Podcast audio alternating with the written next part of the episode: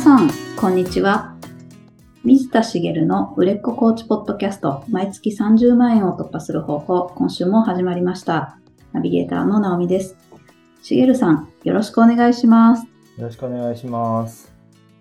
直美さんって本読まれますか？あーま、はい、時々最近小説を読んでます。ああ、そうなんですね。はい。時々っていうのは小説以外にも読んだりするんですか？まあ、はい、おすすめの本をこれどうなんて言われた時は仕事の本を読みますし。はい。旅行誌とかも好きなので、そういうのはわざわざ図書館行ってとか、はい。おすごい。いや、最近私あんまり本読んでなくてですね。はい。まあ読んでる、読んでるんですけど、読んでるのって、あの、子供の絵本だけ。ああ、いやいやいやいや、読んでるじゃないですか。確かに。あのしかも、うんうんあの、声に出して読んでますけどね。まあ、それぐらいだなという感じで、まあ、あの最近本読まなくなったんですけど、うん読んだ方がいいなと思ってるんで、今日は、その、本というか、文字を読むことの大切さのお話をしようかなと思います。おおはい。あのね、読まなくなったって言ってますけど、一時期すごく読んでて、まあ、私の簡単な歴史を振り返ると、はい。本を小さい頃は結構その親に図書館に連れてかれて自分の好きな本借りなさいって言われてそれこそなんだろうなあのまあちょっとしたこうまあも昔から理系の科学的なの好きだったのでそういう本を借りたりもしたけど推理小説みたいなのも読んでたんですよ。うんあの、ルパン三世の元になってる、あの、怪盗ルパンっているじゃないですか。はい。怪盗ルパンの読み物シリーズ、子供向けのがあったりしたので、それを読んでた記憶があるんですけど、うんそういうのとかも読んでたしなと思って、で、そこまで苦痛に感じなかったと思うんですよね。うん。ですけど、まあ、せいぜい小学校の途中ぐらいまでで、中学高校になるにつれて、ね、勉強以外は部活ばっかりみたいな生活になって、うん。本なんて全く読まなくなって、大学に入ったら教科書も読まなくなって、み たいな感じで、まあ、全然こう、活字に触れる機会がどんどん減ってってたんですよね。うんで、社会人になっても、まあ、ごく稀に読んだりはしましたけど、ほとんど読まずに過ごしていたんですけど、やっぱり起業を考えるようになってから、あの、結構その、いろんな方に本を読むことの大事さも教わったし、この本読んだ方がいいよって本があったので、そこからもう、あの、今も本棚に結構ありますけど、何百冊か読んだんですよね。うんで一時期すごい読んで、なので、その、一日、まあ、一週間に数冊読むぐらいの感じで読んでた時期もああるぐらいの感じなんですけど、それで起業したてから、だんだん読まなくなって、今全然読んでないっていう状態に戻っちゃったんですよ。はい。で、振り返ってみて、あ、本読んでて、いろんなこう、情報とかも手に入れたし、よかったなぁと思ってはいるんですけど、うんそれ以上にこう、文字を読むことの重要性って、もういろんなところでこう、教わったりしてきたんですけど、はい。なんかそこに入らない、もっと重要な部分の話があってですね、えー、あの、文字を読むってどれぐらい大事なのかっていう話なんですけど、うんこれは小さい子の話なんですけど、あの、最近の、まあ、小学生ぐらいの子ですよね。あの、いわゆる簡単な文章題、例えば算数の文章題みたいなものを理解できない子が結構いるんだそうなんですよね。うーんはい。文章題が解けないんじゃないんです。は文章題の意味がそもそも理解できない。文章の意味が。い。へー。はで、そういう、こに聞いてみると、小さい頃本の読み聞かせをしてもらったことがない。本を読んでもらった記憶がないって子がそうなんだそうなんですよ。へーもちろんそれだけじゃないですけどね。うんうん。でも傾向としてはやっぱり小さい頃本の読み聞かせをしてもらってない子は文章題が、文章を理解する能力が全然なくて、普通の簡単な文章じゃないですか、その算数の文章。うんだけど、はいそこに書いてあることを、その、まあ、理解できないんです。その、うん論理的な解釈ができてない。うんだから何が書いてあるかわからないから、文章題の大事なポイントって、計算能力がある子だとしても、計算の式を自分で作ることに意味があるわけじゃないですか。うんこういう問題だから、こういう計算になるんだよな。で計算式作れたら計算できる。うってなるんと思うんですけど、まあ、それこそ何がいいのかな。あの、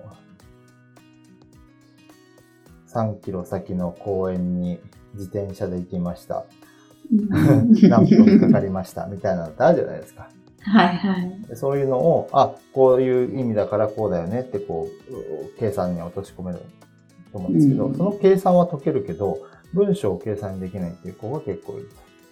へで、結局それは本を読んでもらってないからっていう話なんですけど、まあ、他にも思うことがあって、よくその、テレビ番組とかでおバカ芸能人、おバカキャラの芸能人いたりうんうんおバカタレントみたいなはい。人。で、そういう人が番組に出てて、質問にとんちんかんな答えをしたり、会話が噛み合わなかったり、変な答えをして、なんか盛り上がったりしますよね。はい。そういうのってもちろんキャラで、キャラを作り上げてる方も中にはいらっしゃると思うんですけど、まあ現実にそういう、なんだろう、普通の会話が噛み合わなくて、変な返事が返ってきたりする人っていますよね。うん。はい。で、あとはその文字通り取ってしまって、その、なんだろうな、裏に込められた意図に気づかないというか、うん。うんうん。ものすごく簡単な例で言うと、まあこれも読解力の一つだと思うんですけど、えっと、例えば、どっかのお店にご飯を食べに来ました。で自分の方が先に来ましたと。うんその時に、じゃあ先食べていい？って言ったりしますよね。うん。ああ、はい。これって先食べていいって言ってるけど、えっと、質問じゃないんですよね。うん先食べ食べるよって言ってるんですよね。はいはい。文字通り取る人はイエスかノーかを求められると思って、試しにノーって言ってみたりするわけです。ダメって。こうやって会話成立してないんですよね。うん。文字通り取ってるんですけど、文字通りの意味じゃないんですよね。うん。要は、まあ、いわゆるその空気を読むみたいなことにもつながってきますけど、それがこう、読解力なんです、実は。うん。先食べていいっていうのは、先食べるよっていうことを、なんだろう、歪曲して伝えてる表現なんですよね。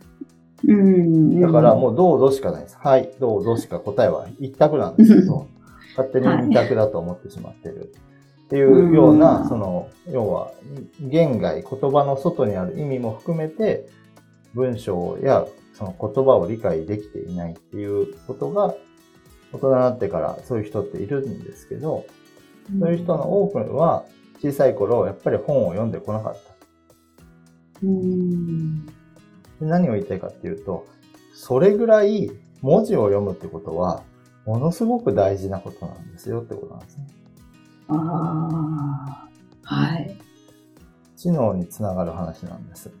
うん。知能、脳を活性化させたり、脳の、脳を、こう、知能をレベルアップさせるために、文字を読むことってものすごく大事なんですよね。だからこれはもう、文字が生まれてから人間が身につけた能力であり、文字を身に身につけたというか、文字を発明して文字というものを作り上げていく過程で、人間は進化してきたのかもしれないとすら思うんですけど、文字がなかったら今の進化は遂げてないと思うわけですよ。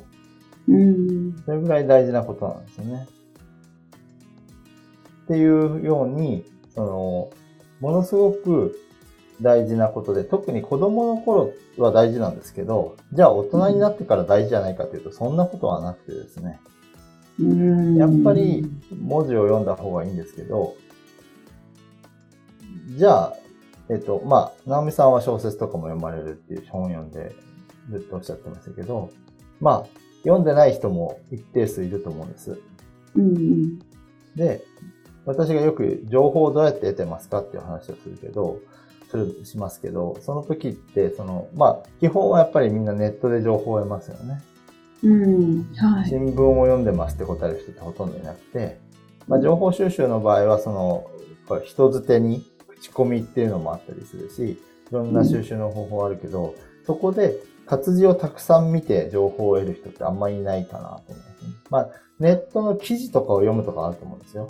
うんしっかり文章を読み込むっていうことはあんまないような気がするんですけど、ちゃんと情報を活字でたくさんこう吸収するっていう意味で言うと、やっぱり本を読むのがすごく良くて、もちろん鮮度の高い情報ではないかもしれないですね。製本された本っていうのは。はいあ別にそれは、あの、別にネットで、ネットというかその、電子書籍でも全然それは問題ないです。あの、印刷されてなくても問題はないんですけど、活字を読むことが大事っていうことなんで、ね。うん。なので、その、ちゃんとした論理構成のある長い文章っていうのを読むことを取り入れてほしいなと思うんですよね。うん。日常生活に。というか自分に言ってるんですけど、今。はい、うんうん。でも、うんそれってどれ、子供の頃大事なのはわかるけど、大人になってどれぐらい大事なのっていうのがちょっと伝わりにくいと思うんですけど、うん。何何が大事かっていうと、要は脳に、頭脳にとってとても大事なんですよ。はい。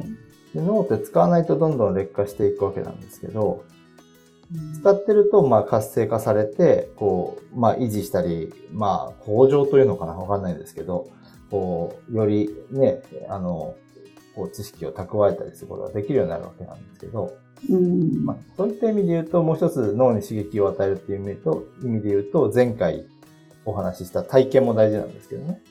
ああはい例えば、バンジージャンプをすれば、あの、脳に刺激がいっぱいいきそうですよね。そうですね まあちょっとそれは別の話になりますけど、要は脳に、を活性化させるために活字を読むってことが大事で、それが特にコーチにとっては大事ですよっていうことなんです。はいで、コーチングって、あの、まあ、クライアントさんから引き出すのが仕事じゃないですか。はいなので、あの、知識が膨大にいるかっていうと、コンサルティングじゃないので、そこはちょっと違うんですけど、頭脳のを使うっていう意味で言うと、コンサルティングとかティーチングよりも、場合によってはコーチングの方が使うんですよ。おー。はい。なんでかっていうと、コーチングをやってる最中ってどういう状態かっていうと、その相手に傾聴しながら、うん。次にどういう質問をするかを、こう例えば論理立てて組み立てたり、この質問をしたらいいだろうなっていうのを瞬時にジャッジをしたりしなきゃいけないんですよね。はいで、その最中もずっと聞いてないといけないんですよ。うんうんうん当然その人の話を聞いてるし、聞いてることが相手に伝わらなきゃいけないし、だから自分のその視線とか体の使い方も意識しながら、でもそっちに集中してダメで、あいあくまでもクライアントさんの話に集中する。うん傾聴して、で、次、こういうことを聞くと効果的かなと思って、そういう質問を組み立てたりしながら、なたまに、まあ時には、その、クライアントさんが言ったキーワードが気になることがあるわけですよね。うん今このキーワード言ったなーっていうのが気になったけど、その場で質問しない方がいいこともあって、今クライアントさん話し続けてるから切らない方がいいなと思ったら、一旦それをストックしておいて、で、はい次の質問を考えながら、話を聞きながら、話の流れが変わったら、えーそっちの話も聞いたり、あるいは、ちょっとここは一旦止めた方がいいなっていう判断をしたりとかって、忙しいんですよね。あはいで何が忙しいかって、とにかく脳が忙しいんです。うんうんで、それをまあ普段やり続けることで、こう活性化していくっていうかね、あの、コーチングをやることで、こう脳が、あの、こう、を維持したり、いい、あの、使い込むってこともできるんですけど、それを、こう、高いレベルで維持するために、活字を読んでほしいってことなんです。ああ、なるほど。はい。要は、処理能力もそうですし、その、構成や論理みたいなものをうまく、こう、組み立てたりする能力もそうですし、そういったものをするのに、こう読書ってものすごい役立つので、うん。コーチにとっては、まあ、もう必須だと思うって言いながらやってないなと、また思ってしまうんですけど、それぐらい大事なことなんですよね。うん。なので、その、子供の頃の重要性って十分伝わってると思うんですけど、文章題を理解理解できない子供になってほしくないじゃないですか。はい。で当たり前にこう、コミュニケーションが取れる、会話が成り立つ大人になってほしいと思うわけですけど、うん。それ、それができなくなるぐらい重要な話なんですよね。うん子供にとっては。でも、はいコーチにとってはそれと同じぐらい大事だと思ってほしいんです。うん。やってないってことは、コーチングスキルを低下させるのとイコールだと考えてもらえばいいと思います。ああ。はい。逆に言うと、コーチングでも頭脳を使うし、その本を読むことで、そういうことを活性化させることもできるので、うんあの、本を読むってことは、あの、こう別の手段で活性化するものをもう一つ手に入れるっていう意味で、いい、プラスの意味でいいですよっていう表現でもいいかもしれないですけどね。うん。なので、あの、ぜひ文字を読んでください。うん。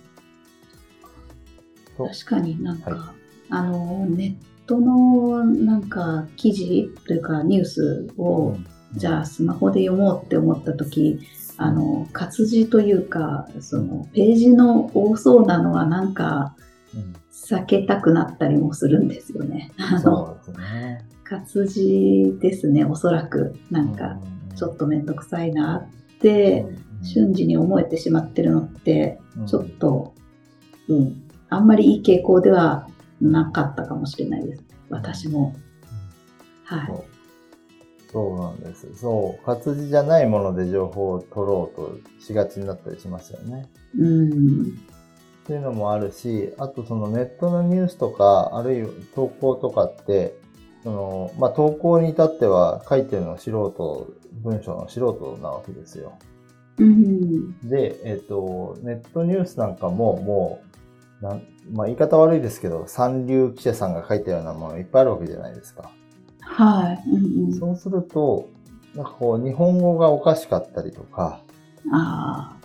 そういうのにどっぷり使ってるということもあるわけです。うんうん。なんていうかな。ん？これ何言ってんのっていう文章に出会ったりしますよね。ありますね。はこれちゃんとしたサイトなのになんでこんな記事が出てくるんだろうみたいな。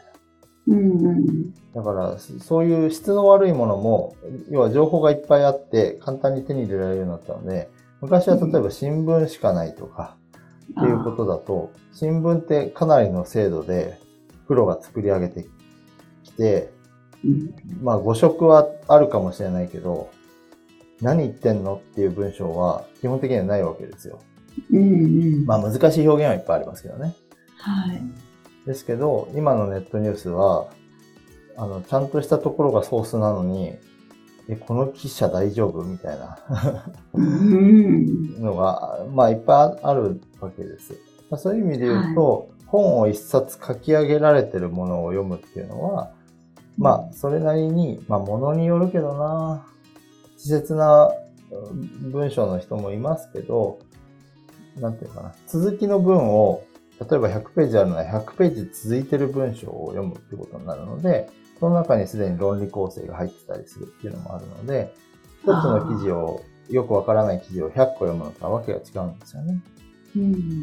そういう意味で、こう、続きの、こう、長い文章や本を読むっていうのが大事だな、思いますね。あそうですね。なんか、一時期に比べれば私ももちろん文字量すごく減ってるので、うんうんうん。はい。うん、なんか頭が鈍くなっていかないように気をつけたいと思いました。まあこれからはね、本当に活字を意識して読まないと、読まなくなる時代にどんどん入ってくると思うので、うん。まあ、そういう意味ではこう活字を意識して読んでることで、あの、一歩ね、こう自分が、まあ進めるというか、ああ、とはい。いう意味でもあるかなと思うので、ぜひぜひ、うんうん。あの、自分の好きなものでいいのでね、その、もちろんビジネスに関する本なんかでもいいですけど、興味あるものを読むのがいいのかなと思うので、うん。うん。まあビジネスの中でも興味ある分野もあるでしょうし、こういうこと知りたいなと思う、いわゆる、こう、なんていうの、ハウツー本じゃないですけど、そういうものでもいいし、なんかこう興味あるものをを手に取ってもらえたらいいんじゃないかなと思います。わかりました。はい。ありがとうございます。ありがとうございます。それでは最後にお知らせです。